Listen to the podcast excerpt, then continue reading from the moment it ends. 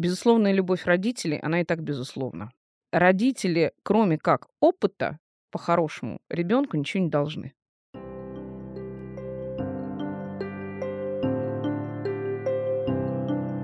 Я сегодня хочу поговорить про семью. Они бывают самыми разными, но кажется, что это то место, где ребенок впервые слышит, что есть хорошо, а что плохо, что важно или нет, что есть норма, а что мы в нашей семье так не делаем. И знаете, как раз из-за такой разности семей все эти нормы и важные моменты могут быть тоже очень разными. Каждый родитель сам выбирает, какие ценности и жизненные ориентиры заложить ребенку в детстве – Конечно, вырастая, ребенок многое принимает из окружающего общества, но мне кажется, что какие-то моменты, впитанные нами с детства из семейной культуры, остаются с нами на всю жизнь. Меня зовут Вика, и вы слушаете подкаст Homo Parents, родительский подкаст о детях и о нас самих. В гостях у меня врач-психотерапевт, эксперт реабилитационного центра «Близкое сердце» Полина Шамрай.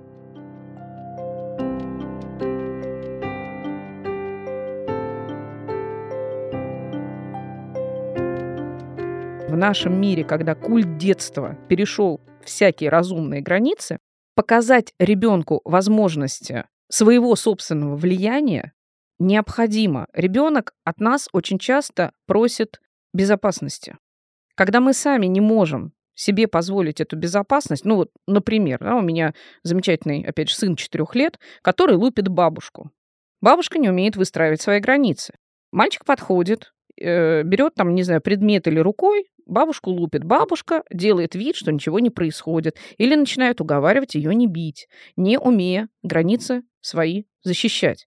Ребенок в этот момент маленьким мозгом, который очень сильно не приспособлен для длительного размышления, думает о том, что эта женщина его не обезопасит.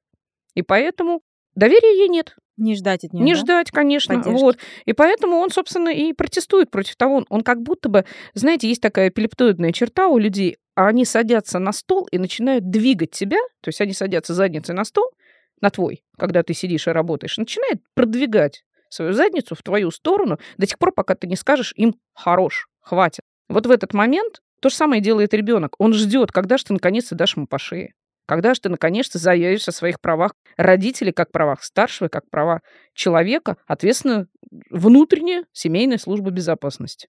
То есть тогда, когда ребенок будет спокоен от того, что ты ему можешь защитить, он перестанет тебя калашматить. Ему просто это будет не нужно, все уже произошло. Но, знаете, вы когда так говорите, угу. создается ощущение, что вы говорите о довольно категоричной форме остановки ребенка, ну, то есть довольно жесткой. И в этот момент я, возможно, ошибаюсь. Кажется, что вот если, например, бабушку ребенок калашматит, угу. то понятно, что его надо остановить. У нас сейчас тема осознанного родительства, знаете ли, в обществе очень сильно пропагандируется.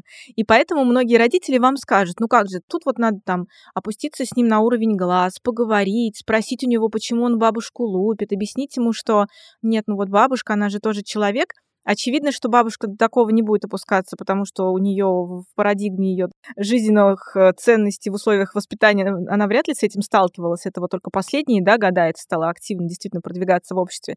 Но тем не менее, когда мы говорим об остановке ребенка а, с целью дальнейшей его уверенности в том, что вот этот взрослый может его защитить, просто потому что этот взрослый может по умолчанию постоять за себя, значит, равно он может постоять за меня мы в этой ситуации говорим о том, что родитель или взрослый, типа бабушки, должен быть довольно жесток, категоричен в своей реакции, или как это должно проявляться?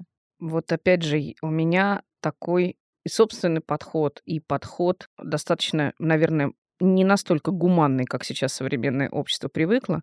Безусловная любовь родителей, она и так безусловна. Цель родительства не любовь. Цель родительства получение ребенком, его ребенком иммунитета, то есть щитовидная железа, и умение ребенка выбрать нужную точку иерархии, то есть, то есть те самые половые гормоны. То есть родители, кроме как опыта, по-хорошему, ребенку ничего не должны. Безусловная любовь, она сама по себе, безусловная любовь. Попробуйте потерять ребенка, и а, мы а, автоматически поймем, насколько мы его, безусловно, любим, и он, естественно, тоже это поймет. Огромное количество детей, которые потеряли родителей, потеряли мать, например, в 10 лет, к 70 годам остаются все теми же детьми 10 лет. То есть триггеры на травму, они одинаковые всегда. Если мы будем опускаться на уровень ребенка, как вы сейчас сказали, да, опуститься на уровень глаз, объяснить, Поговорить, поговорить, рассказать, да. это вторая часть воспитания. То есть это мероприятие, которое необходимо сделать уже тогда, когда ты завоевал авторитет. Только в этой ситуации ты можешь опуститься на уровень глаз ребенка и что-то ему там вещать, и он даже тебе поверит. Давайте представим себе ребенка 15 лет, у которого процесс протеста, у него есть замечательные и умнейшие друзья вокруг, у него нет авторитетов в виде своих близких, потому что такое впечатление, что это они нас родили, а не мы их. И э, с этим ребенком невозможно встать на уровень глаз. Он никогда тебе этого не позволит. Он всегда будет стоять на высоте. С другой стороны, если он не тренирует свою иерархию на нас, то на товарища полковнике 18 лет ему будет намного тяжелее это тренировать. Там его будут просто гнобить и бить. Если мы не даем возможность ребенку выйти на уровень выше, чем мы, Понимаете, да, о чем Да, я говорю? понимаю, пытаюсь Вот. параллельно продумать. Мгм. Но мы об этом еще поговорим, как это Ага. сделать. Х- да, хорошо. У меня, конечно, нет там 250, э, как 146% ответов на все вопросы, к Ну, сожалению, топ-3, да. может быть, каких-то для будущих родителей. Здесь э, именно что вопрос того, что все нужно делать в свое время, все нужно делать вовремя, и тогда, когда у тебя уже предыдущие ступеньки пройдены. Я правильно понимаю? Я сейчас скажу довольно категорично. Я сразу прошу родителей, которые нас слушают, э, не сильно обижаться, но я правильно понимаю, что те родители, у кого дети сейчас подростки, и эти дети позволяют себе дерзить, позволяют себе быть хамами по отношению к родителям, позволяют себе ни в какие вообще авторитеты не брать родителя. По сути, исходя из этой логики, родитель сам просрал момент, извините, и, собственно, ну, видимо, надо очень быстро и оперативно хвататься за голову и что-то в этом менять, иначе это может пойти в очень в какую-нибудь не ту сторону, оно уже туда пошло. Мгм. Отличная ситуация на самом деле. Тут много очень тонкостей. Давайте прям вот по порядку, да, будем раскладывать. Смотрите, по-хорошему, первый момент, да, когда родитель уже упустил. Да, упустил. То есть ответ на вопрос «да». Это хорошо. То есть если он упущен процесс, значит, его можно, в любом случае, любой процесс можно поднять, восстановить. Для этого есть замечательная наука конфликтология, которая нам показывает о том, как поднимать референтную группу и как можно наладить отношения в этой референтной группы. Как раз вот то самое глаза в глаза. Когда я поднимаю, я не опускаюсь на уровень ребенка, а я поднимаю его до своего уровня. Это же круто. Это возможности показать ребенку, что даже родители, даже взрослые несовершенны. Ребенок очень хочет понятия к себе, да, то есть то, чтобы его понимали, хотя никто это ему не обещал, и вообще современный мир не требует понимания друг друга прям вот на 100%. Но у него такой, у ребенка такой запрос, это его дефицит основной. Ребенок, я имею в виду тот, что уже проходит половую иерархию, начиная с 12 лет. В тот момент, когда мы понимаем, что мы пропустили шаг, то есть мы первую ступеньку лестницы уже пропустили и пошли на второй уровень, а то, может, уже и на третий, и уже к тирании пришли. Детская ребенок у нас уже сидит э, привязанный к батарее то мы, соответственно, можем вернуться обратно. Только эти возвраты должны быть точно такие же поступательные, как и были прыжки через ступеньки. Мы не прыгаем вниз сразу на первую ступеньку. Мы автоматически тогда потеряем авторитет, и нам, опять же, его надо будет с взрослым ребенком уже тяжело очень его завоевывать. То есть ты будешь где-то на уровне учительницы биологии, которая, а, там, дура какая-то. Ну, нас это не устроит именно потому, что нам с этим ребенком всю жизнь надо прожить, и цель наша, а, ну, вообще, да, цель э, жизни человека – это родиться у родителей, которые о нем заботятся, и проводить родителей, которые заботились о нем, проводить родителей а, в новую жизнь, ну, фактически, да, и точно так же вырастить свое собственное потомство, которое точно так же мы будем о нем заботиться, а оно будет нас провожать. Вот счастливый человек – это человек, которого провожают его дети. Тогда миссия possible. Вот. Соответственно, когда мы прыгаем через ступеньки, это очень, кстати, часто бывает у нас у мужчин, которые практически не занимаются воспитанием, а потом в 15 лет он увидел собственного сынишку и понял, что он что-то тут вот не додал, и начинает ему торжественно это все додавать. Вот, а ребенок авторитета уже не видит. И в этот момент э, что пытается сделать родитель, некомпетентный родитель? Он пытается либо закормить показать вокруг себя интересную жизнь, не научив дисциплине, показать ништяки, показать радости, свозить на рыбалку, свозить на охоту, с мужиками в баню, налить 50 грамм. Пожалуйста, это у нас вся, все... Ну, в городах, может быть, это не сильно принято, да, но как бы алкоголизм э, среди э, деревенских жителей детей огромный. То есть статистика поражает э, тому, насколько дети поражены. Уже, уже алкоголизм, то табак, наркотики, закладки, даже это я не говорю. И в этот момент ребенок, опять же, видит идеального родителя, который замечательный. Он ему еще и вот тут вот пивка предложил после бани. И с мужиками, и про баб поговорили. Это вообще классно, да? Вот. Или девочка, которую мама начинает водить шопиться для того, чтобы авторитет завоевать. А на самом-то деле авторитет завоевывается исключительно только личным примером и явно не шопингом. Авторитет завоевывается философией, длительными разговорами и просмотром, опять же, собственных мультиков. У меня есть теория, которую я читаю для студентов, и которая вводит понятие дисциплины и дисциплинированности ребенка с нуля лет. Например, когда мой ребенок стал э, на ножки, ему очень нравилась стиральная машина. Ну, в кайфе, там, конечно, кнопочки все светились и так далее. И он начал стирать. Ну, то есть э, я звала его, Саша, иди сюда, будем с тобой нажимать кнопки, показывала, какие кнопки нажимать. И под конец мы, когда уже машина делает пи, мы делаем ладушки. Молодец, он сделал. Сейчас я не стираю. Ему 4 года. Он закладывает сам. Ну, единственное, что он не вешает. То есть он закладывает, он знает программу, он знает эти кнопки, он нажимает эти кнопки. У него в базовых обязанностях есть стирка, убор 4 года, стирка, уборка своих книжек, уборка своих игрушек, Э, Что-то еще я уж там не помню. Это обязательное, которое не делаем мы. То есть если игрушки раскиданы, книжки раскиданы, если у подростка нет уборки собственной комнаты, он не, не заработал балл, например. Не убрался, не получил оценку, а снизилось количество баллов. Я предпочитаю бальную систему воспитания. Деятельность ребенка, там, давайте, школа, первый класс, да, какая? Ходить на учебу, на уроки. Делать домашние задания свое тело поддерживать в чистоте и э, гигиене. Ну, чистить зубы, например, да? Поддерживать свою комнату и свои личные вещи в порядке, на, на своих местах. И, э, ну, что там еще? Ну, что-то еще, наверное, да? Что, ну, у кого в, в семье как что принято. Следующее, условно обязательное мероприятие, они выполняются только тогда, когда выполнено обязательное. Например, он должен вместе с родителем сходить в кино, посмотреть фильм про какого-нибудь конька, я не знаю, там, чего-нибудь, конька-горбунка, вот, и вместе с родителем обсудить этот процесс. Это воспитание духовное. Сходить, если кто ходит в церковь, ходи, сходить в мечеть. У нас такие тоже есть. То есть это духовное развитие ребенка, это философское развитие ребенка, это семейное развитие ребенка и психологическое. Э, давайте я прямо вот технику могу вам дать который будет очень показательно для родителей и на основе которой можно сделать собственную жизнь безопаснее, удобнее, комфортнее с ребенком вместе. И жизнь ребенка более понятной.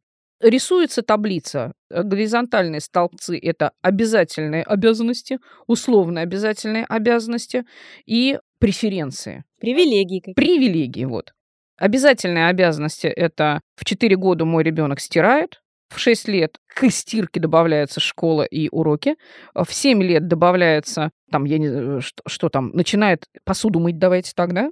А, в 10 лет прибавляется уборка комнаты, в 15 лет прибавляется, это в обязательных, да, в 15 лет прибавляется подготовка, например, обеда а, субботнего. Зачем это нужно? Для того, чтобы ребенок, когда он пошел к товарищу полковнику в армию, он обязан просто это иметь, он обязан выжить, он должен знать, как готовится яичница. Вам сейчас скажут, какую армию? Мой ребенок не пойдет как, в армию. Пожалуйста, может не ходить, но он в итоге же ведь все равно пойдет в какое-то другое общество. Он не сядет на шею другому человеку, ему сейчас уже это не позволят.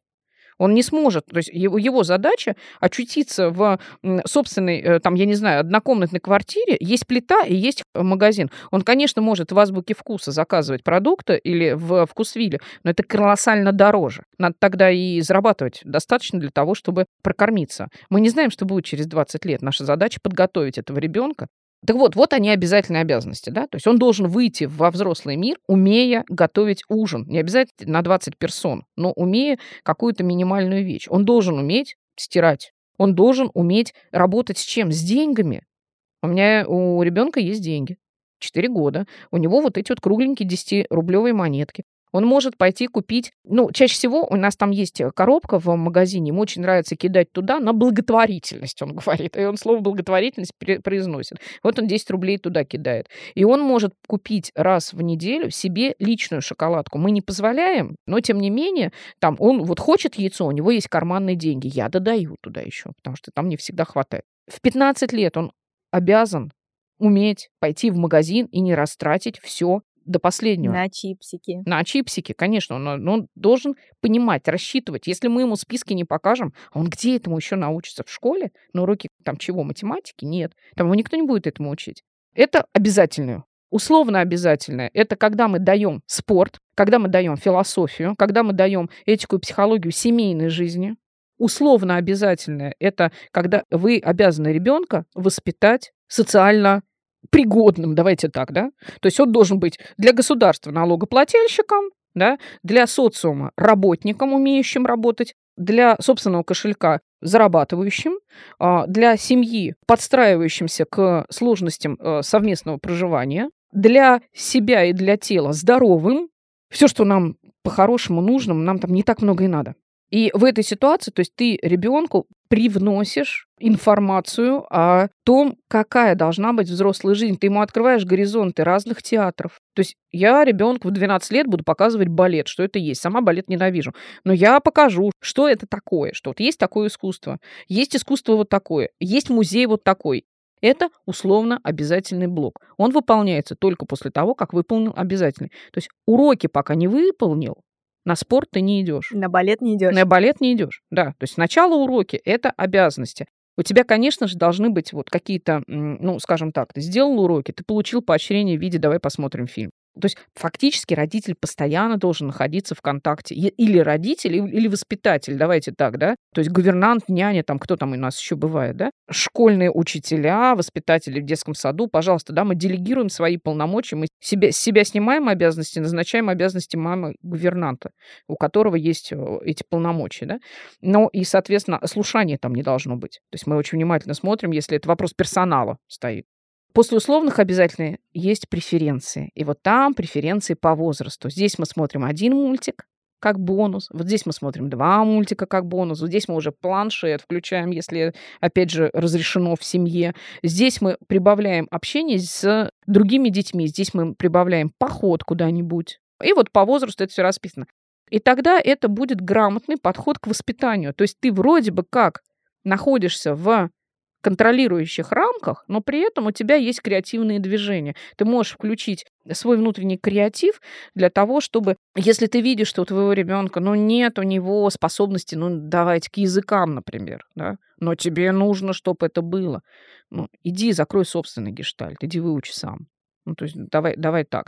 То есть вот когда ребенок любит welcome, когда ребенок не любит, да отстаньте вы от него и черт с ним. Я понимаю, что в этот момент могут наши слушатели мне сказать, а как же наращивание дисциплины? Так вот, оно должно быть все-таки, когда оно наращено вот в этой первой графе таблички, вот тогда оно правильное. Когда оно нарощено в условно обязательных. Ну, то есть мы всю жизнь вкладывали в ребенка художественную гимнастику. Она пошла, например, с трех лет в художественную гимнастику, и в 12 лет она сказала, все, родители, я больше не хочу. Уберите руки от ребенка, в противном случае он начнет болеть. Для того, чтобы психолог, которому ее отведут и скажут, вот у нас тут сломалось, почините, психолог скажет, бросай, в какой-то момент родителю надо остановиться, уметь останавливаться. Цель – счастливый ребенок. Как с этой таблицей в итоге работать? 15-летний человек, у которого в обязанностях обязательных, например, уборка комнаты, сказал, комнату я убирать не буду. А у вас эта табличка висит на холодильнике. Вы подходите и говорите, так, мил человек, ты э, начал убирать комнату в 12 лет, у тебя была обязанность. Значит, ты возвращаешься в 12-летний возраст. Я принимаю, окей, да, ты не только не убираешься, ты тут еще и посуду не моешь, еще очень хорошо, ты ничего не делаешь. Все, тебе 12 лет. У тебя условные обязанности тоже 12-летнего ребенка. И у тебя преференции 12-летнего ребенка. Ты смотришь Лунтика, а не пиратов Карибского моря. Извини. Пока ты не вырастешь, ты это не имеешь права делать. У меня это оправданная технология на огромном количестве детей. И это работает. И это справедливо работает. Ты в этой ситуации не тиран. Ты в этой ситуации не сатрап, который родил, чтобы мучить. Но это касается только обязательных мероприятий. То есть вот тех, что школа, вот уборка, вот туда. То есть мы постоянно говорим ребенку о том, что ты вылетишь из гнезда. У тебя обязанность вылететь из гнезда, создать собственное гнездо. Один ли ты там будешь или с толпой э, других, никого не волнует. Но ты будешь там без меня. Вот, соответственно, мы любыми способами взаимодействия с ребенком даем не только вот эту жесткость, но даем понимание того, что сейчас мой ресурс есть. Его может завтра уже не быть. Его может через 10 лет уже не быть. И неважно, ему 3 года, 5 лет, ему там 10 лет. Мы к нему относимся честно, потому что ему с этим жить. Потому что по-хорошему, что делает взрослый, когда он выходит во взрослую жизнь? В 24 года он должен выйти, он должен стать самостоятельным. Ну, подразумевается время заканчивания, окончания высшего учебного заведения, когда ребенок уже начал какие-то зарабатывать карманные, предположим, деньги, а, но при этом еще пока находится в гнезде у родителей, получая, например, высшее образование. Опять же, да, вопрос о городах сейчас в первую очередь, да, у нас деревни по-другому себя ведут и села. Или, например, Кавказские регионы, там несколько другая история. Вот. Что мы делаем в той, в той ситуации, когда мы выпускаем ребенка из гнезда? Что он обязан? Создать семью. Хрен его знает как. Ну, поступить на работу, обладать знаниями, эрудицией, иммунитетом и так далее, мы это как-то даем. А вот, например, психологию семейной жизни, он может посмотреть только на своих родителей, бабушек и дедушек и окружающую какую-то среду и ничего там не увидеть. Если с ребенком об этом не говорить, то это будет пуст, это будет ноль. Соответственно, нам нужно ввести семейные фильмы. Но вам в ответ сейчас могут сказать, в смысле он должен? Кому он должен создать семью? Вам могут сказать... Логично, да. В современном да. обществе такого, вообще как должен не... семью, вообще ничего никому не должен. Почему семью? Угу. А вдруг я там, не знаю, решил сделать карьеру и вообще не хочу ни отношений Конечно. серьезных, ни детей? Прекрасно. Я абсолютно с этим согласна. Человек хочет создать семью в любой момент, да? Но к моменту, когда он выходит из гнезда родителей, обязанность родителей перед Богом и людьми отдать в мир человека взрослого. Взрослый человек подразумевает создание ячейки общества. Он может ее не создать. Он может ее не захотеть, он может уйти в другой гендерный уровень, да, на другой гендерный э, поменять, самоопределиться, самоопределиться по-другому, да. по ради бога, да. То есть это лично, это кухонная уже, да, э, революция, то есть он может э, любое. Кухонная философия, но, я бы Да, кухон, кухонная философия, отлично. Но в момент отношения между родителем и Господом или родителем и социумом, родитель обязан это дать, потому что больше это не даст никто. Воспользуется ли ребенок этим? Дело десятое. Это его проблемы. Но показать, что такое мальчик, что такое девочка, как они между собой взаимодействуют, как они рожают детей и как они, простите, предохраняются, он обязан. Да? Желательно раньше. То есть я правильно понимаю, что по сути мы сводим вот эту подготовку ребенка ко взрослой жизни, да, это, по сути, формирование определенных каких-то постулатов, скреп, базовых каких-то опорных моментов, высокое слово ценностей, которые вот, собственно, должны родители передать своим детям. Так? В этом смысл родительства. То Тогда родитель... такой вопрос. Да. Ага. В условиях современного общества, в условиях того, что вы видите на своей практической деятельности, профессиональной деятельности, на своей как бы, жизни, все, что вы видите вокруг вас, как вы можете охарактеризовать современного подростка? Вот по всем этим характеристикам, как мы говорили, по его подготовленности к жизни с точки зрения там, телесной, философской, психологической, эмоциональной. Можем вот коротко как-то характеризовать современного подростка? Какой он сейчас? Смотрите, получается, что э, вот если бы, например, этот вопрос мне задали где-нибудь в году в 2005, то я бы могла сказать, что подростки в современной того времени, ну, возьмем 16 лет, Подростки того времени, они же миллениалы, были значительно более чувствительны, с одной стороны. У них было меньше цифры вокруг, ему меньше э, доступной информации, и поэтому они интеллектуально, иммунитетно и иерархически были более подготовлены к современному взрослому миру. Если бы вы мне этот вопрос задали сто лет назад, то мы могли бы сказать, что в 14 лет этот подросток должен заменить отца в кузне, потому что отец может уже к этому времени заболеть, умереть. Это вообще время старости уже. Там, скажем, если отцу уже за 30, он уже истощен. Сейчас все-таки мы э, жили после 90-х годов, и у нас общество очень кардинально размени... разделилось на элитное общество и на, э, скажем так, среднего класса практически нет. Есть э, высший никто. То есть у нас общество очень сильно делится на кастовость, вот на такую, да, на классовую кастовость. И мы можем обратить внимание на то, как элита воспитывает собственных детей, в каких жестких рамках и в каких жестких, особенно это касается, у нас страна многонациональная, многоконфессионная, это моя работа в первую очередь. И я могу сказать, что, э, да, работа в кавказских регионах это очень жесткое воспитание элитное. И что потом делают эти дети и какие потом выходят из них Мара Багдасарян, нам не важно. То есть нам важно, в принципе, родители в этот момент Мара Багдасарян. Что там сломалось, мы не знаем. Но в современном мире ребенок нынешний, которому сейчас 16-17 лет, не подготовлен к добыванию, не подготовлен к выживанию если он дополнительно этим не занимается. Если мы дополнительно этим не занимаемся. Если мы с ним дополнительно этим занимаемся. Нет, он может сам, например, это хотеть, пожалуйста. Предположим, есть э, достаточно сейчас вот э, развитые э, сети школ, занимающиеся и спортом, и философией, и философией человеческой. Э, я знаю несколько, в которых наставники мужчины учат пацанов быть мужиками. Это Может, круто. мы прорекламируем? С удовольствием школа героев Глеба Юна, которая находится в Жуковке. Это замечательное учебное заведение широкого профиля, основанное на джиу-джитсу.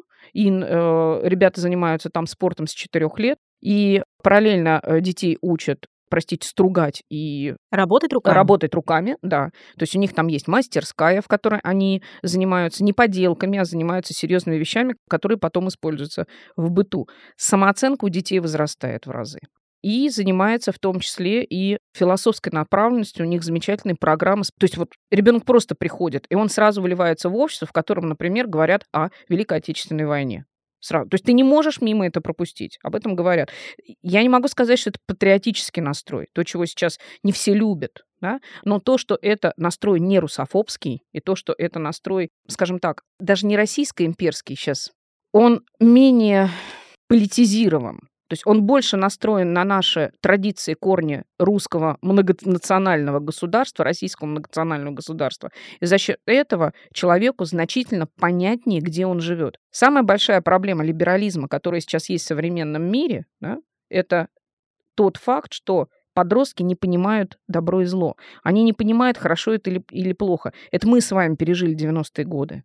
Это мы с вами пережили развал Советского Союза. У нас иммунитетище такой, который, господи, прости, какая ерунда, гречка кончилась. В азбуке вкуса. Ах, какая беда, да? Это нам с вами все равно. А для них ну, гречку, может быть, они не будут есть, но смузи, если они не купят, Помните, да, первые события э, карантина? О, рестораны закрылись, что я буду есть, господи, да? То есть я просто банально не умею готовить. То есть наши подростки, они минимально устроены так, чтобы сам, самим себя обслужить в процессе, при котором супермаркет ближайший закрылся, надо куда-то ехать.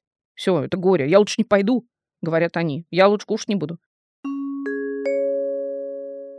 А кто виноват в том, что они такие на самообеспечении вообще не могут оказаться? Это, опять же, общество или родители потакают и деточку-кровиночку со всех сторон подушками обложить, потому что, ну вот он родной дорогой. Сейчас же много говорят о том, что ценности, как вы уже сказали, сверхценности детства, которые сейчас в современном обществе наблюдается, и опять же то, как тяжелее даются дети, несмотря на то, что медицина развивается. Это все равно такая история, что если мы говорим о том, чтобы в семье был ребенок и сколько был детей, это не все всем дается. Это раз. А с другой стороны, идет прокачка о том, что как бы не хочешь детей, не надо. Ну, и слава богу, я тоже не настаиваю, чтобы все подряд поголовно рожали. Есть те, которым, наоборот, рекомендовано не рожать, и они все никак не остановятся.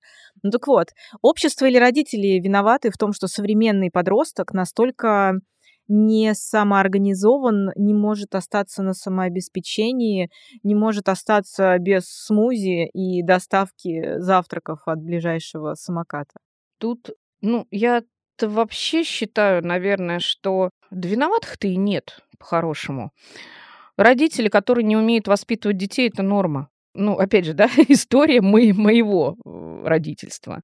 Мой мальчик, был у него такой период, когда он лупил детей на площадке.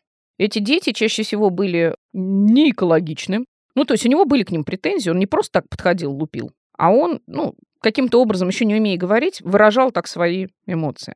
Конечно же, мы, родители, э, там, э, бабушки, дедушки, няни, там, кто с ним был в этот момент, его э, брали за ручку, объясняли, оттаскивали, там, бля. Но очень интересные переживания были тех мам, которые оказывались рядом, они начинали на моего ребенка наезжать по-детски. А я сейчас стукну, а я там еще что-то. Вот. И, естественно, у меня были некие стычки, при том, что мой ребенок подошел к пятилетнему, ему там было что-то около трех моему в этот момент, он подошел к пятилетнему, попросил машинку, машинку ему не дали, он очень сильно возмутился, он начал отбирать машинку, машинку ему в итоге так и не дают, при том, что, значит, мама говорит там мальчику, там, Вася, дай, он сейчас поиграет, он тебе отдаст. Нет, я не хочу. Имеет право по-хорошему, да, взрослый ребенок имеет право на это, да, ради бога. Имеет мой сын право возмутиться этому? Ну, конечно, имеет мой сын право возмутиться этому.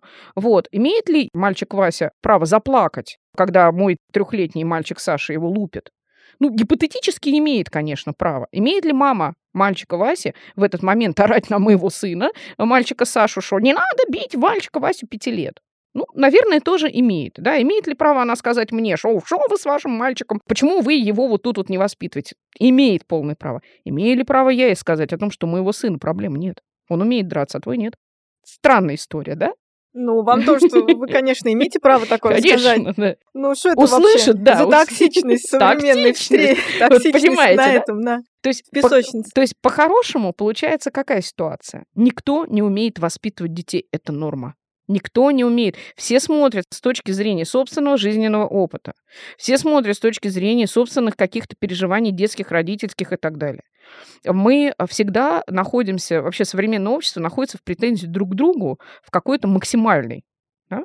То есть любое действие мамы мальчика Васи я могу одобрить. То есть она, в принципе, все сделала правильно. Она и на моего наорала, и своего там, и, и на меня наорала. Ну, молодец, да? Она что делала? Она фактически защищала свою Как безопасность. Как могла? Как умела. Да? Имела ли я ей право сказать все, что я не думаю? Да тоже, да? Я же тоже человек с багажом. У меня тоже за плечами, да, это как мне очень часто предъявляют претензии. Вот, ты же психолог, там, ты ды ды Я психолог, когда мне деньги платят когда я на площадке, простая русская баба. Это нормально. Вот. Имеет ли право человек в рамках собственных возможностей воспитания воспитывать своих детей так, как он может? Имеет. Для человека. Имеет ли право для нового человека, для ребенка воспитывать, э, э, его родители воспитывать так, как он умеет? Нет. Нет. То есть для ребенка это патово. Для ребенка это не выживание. Вот для ребенка мама кричащая, мы, мы в две мамы, мама Васи и мама Саши, это две абсолютно невыживательных структуры. Если бы этим детям было по 20, и если бы у них были бы возможности достать кинжал, они бы достали. И это бы сделали мы, мамы. Это была бы наша проблема, а не проблема наших детей. То есть, когда мы говорим о том, что именно родители виноваты в чем-то, в том, что дети не экологичные, дети токсичные, дети не умеют выживать, дети не умеют и так далее. У нас сложная и многообразная жизнь страны. У нас очень сложная история страны. Мы не должны это забывать, потому что мы в исторических рамках дети детей войны. Нас воспитывали не любить Э, моя прабабушка воспитывала мою бабушку в нелюбви по причине того, что в любой момент она могла умереть на войне, погибнуть или, ну, они в мир, э, они жили в военное время, но в мирном регионе. Она могла умереть от голода. И поэтому, чем меньше мы любим, тем больше у ребенка выживаемости и иммунитета. Это неправильно. И вот именно это сейчас пытаются сломать современные психологи, которых мы видим на экране. Если родитель не умеет чего-то, он имеет право делегировать свои полномочия. И это будет более экологично для ребенка. Я знаю о том, что я, ну, скажем, я жесткий человек, у меня жуткая профдеформация, и я очень многие вещи э, с своим сыном Сашей делаю по-взрослому. Мы пришли к детскому психологу, у которого был зайчик-ушастик. И мальчик мой вообще не принял этого ушастика, пока ушастик не перестал разговаривать голосом детским. То есть психолог говорит о том, что нужно это делать в рамках игры, но при этом не надо вот таким вот образом говорить. Ребенку он не понимает. Да? То есть получается, что невозможно обвинить всех родителей и во всем. возможно обвинить в контроле, который родитель вкладывает собственно, то есть вот позиция, при котором я обязан его контролировать. И, возможно, обвинить родителя в том, что он хочет не счастливого ребенка на выходе получить, а успешного. А успех это вообще ну, технология патовая. Вот тут вот родитель виноват. То есть родитель виноват в том, что он не думает чаще всего. И в том, что он не простраивает будущее паранояльно. Но у нас, к сожалению, разные люди. Кто-то может быть меланхоликом, которому, как вы правильно сказали, вообще абсолютно не нужно рожать детей, либо нужно родить таких же меланхоликов. Когда у меланхолика ребенок холерик, это адская адская, это же ужасно. Он не знает, что с ним делать. Вот, и поэтому в этот момент э, родителю нужно, ну, по-хорошему сдать ребенка в добрые руки, в какие-нибудь, которые будут его на других примерах на каких-то воспитывать. То есть снять с себя полномочия звезды, снять с себя корону воспитателя. Вот это вот очень главное, очень важно. То есть, получается, это нормально, что родитель в какой-то момент своего родительства может признать, в том числе и вслух, в том числе и для ребенка, что вот в этом месте я не справляюсь просто потому, что я не знаю, как это не моя стратегия. И, да, найти другого взрослого, который поддержит. Это победа. Вот это будет победа над собой. Класс. Вот это будет как раз тот самый факт, когда ты, да, ты, э, ну, то есть я в очень многом, в очень во многом могу сказать о том, что я плохая мать. То есть это тот момент, когда сдаться значит победить. Да, когда сдаться, значит победить. Потому что ты не умеешь. Нет, ты можешь пойти научиться, ради бога, да. Если у тебя есть такие э, варианты, да, ты можешь пойти вместе со своим ребенком к чужому дяде. Ну, почему я к психологу ходила, да? Я, я приходила, и я училась, как надо взаимодействовать. Училась. Потому что я не понимала, как. Мы все сами решим, у нас все будет хорошо. Не решите. Сходите, потратьте 5000 рублей. Сходите к психологу, психолог очень быстро с этим разберется. Есть специально обученные люди, которые это делать умеют. Книжки читали, не те, которые читали вы по квантовой физике. То есть есть специально обученные. Мы, каждый занимается своим делом. Сходите, не жалейте. И в этот момент снять с себя полномочия и шапку Мономаха, великого вот этого сверхчеловека, это победа над собой. Так надо я все равно, видимо, сегодня нахожусь в роли того, кто хочет найти крайнего, потому что если не родитель, если, по сути, не общество, может быть, интернет, зараза, вот своим появлением и бесконтрольным, да, использованием вот этого всего информационного потока, может быть, они виноваты в том, что наши подростки такие. Такие расшатавшиеся, разбалансированные, знаете, как э, вот раскачиваемая лодка. Вот они как раз их очень легко раскачали в современном мире. Очень просто огромная беда, цифра, огромная. Но давайте вспоминать, кто первый включает кнопку телевизора в доме. Кто этот человек? То есть, если это дедушка, это мой родитель. Да? Если дедушка ребенка, да? Если это бабушка, это мой родитель. То есть в любом случае я отвечаю за то, что он будет тыкать кнопками. В любом случае я отвечаю за контроль. У меня это вшито внутри. Я не призываю к тому, чтобы люди сейчас написали за мной списки и повторяли. Нет, конечно, да. У меня это базово, оно у меня вшито внутри, потому что я понимаю, что иначе он не научится. Где ему учиться, как не на мне? Где ему учиться, как не на социуме ближайшем? В том числе и в школе. Поэтому, да, я все-таки считаю, что именно родитель, не хочу искать виноватого, но это родительской обязанность. Если родитель сам для себя решит, что он не может то в этой ситуации он идет и обращается туда, где более полномочные лица. То есть идет к психологам, идет к терапевтам, что там еще бывает у нас, да, идет в какие-нибудь школы, студии там и так далее, ну, то есть идет туда, где он научит. Я не умею моторикой заниматься, это вообще не моя тема. То есть я дигитальная система мышления, у меня с моторикой, как у моего мальчика, примерно одинаково. То есть ложку умею держать, дальше все. Рисовать радугу я уже не могу больше рисовать радугу, поэтому это делают другие люди. Потому что я и устала, и не хочу лучше удобные, комфортные, позитивные, теплые родители в доме, чем невротики, которые не хотят заниматься с ребенком. Возьмите кого-то, кто хочет заниматься ребенком. Дело в том, что это, наверное, сейчас за счет того, что есть и интернет, сейчас за счет того, что есть технологии э, большой и широкой подачи информации, только сейчас современный родитель может выходить в сторону того, что он чего-то не хочет делать. И вообще современный человек может выходить в сторону, когда он оправдывает нежелание каких-то действий. И достаточно часто сейчас звучит «я не люблю детей». Мне скучно с детьми. Мне неинтересно с ними заниматься. Ну, нам просто разрешили наконец-то в этом признавать. Да. Это не стыдно. Общество говорит, да, так тоже можно. Да, Ты так такой, тоже можно. Правда? И признался. Абсолютно правильно появляющийся child-free. Я считаю, что родители должны не додавать. Если родители держат ребенка в дефиците чего-то, в разумном дефиците, в разумном, да, у меня дома тоже 40 автобусов стоят, ну, как бы любим мы автобус, и две железные дороги из Икеи. Вот, ладно, он еще маленький, я понимаю, да, но в будущем, да, и, даже сейчас, да, когда я отказываю, я учу. Он приходит, и он говорит, мне вот это, а я говорю, нет, не из-за того, что у меня денег нет, и не из-за того, что я тебя не люблю, не хочу это купить, а именно из-за того, что я считаю, что это нельзя, это мой авторитет. Но при этом это, это жесткое детство должно быть объяснено. То есть каждый раз ты ребенку должен объяснять 250 раз, почему ты ему отказываешь или почему ты это покупаешь. То есть если ты, например, спонсируешь какую-то внеплановую хотелку, предположим, да, то ты должен объяснить, что ты от этого получаешь. Почему именно сейчас ты это, например, делаешь? Я отпускаю тебя туда-то, я покупаю тебе вот это. Не 25-е худи и не кроссовки на голую ногу, да? А почему именно в этот момент я вкладываюсь в это? Зачем я это делаю? Я вообще не люблю слово «почему». Вы знаете, да, психология? Почему это все, что прошлое? Зачем это все, что нам несет впереди? Да? То есть я все-таки пользуюсь чаще всего словом «зачем». И в этой ситуации ребенок вырастет в безопасности для себя, когда он понимает, когда у него расписаны механизмы.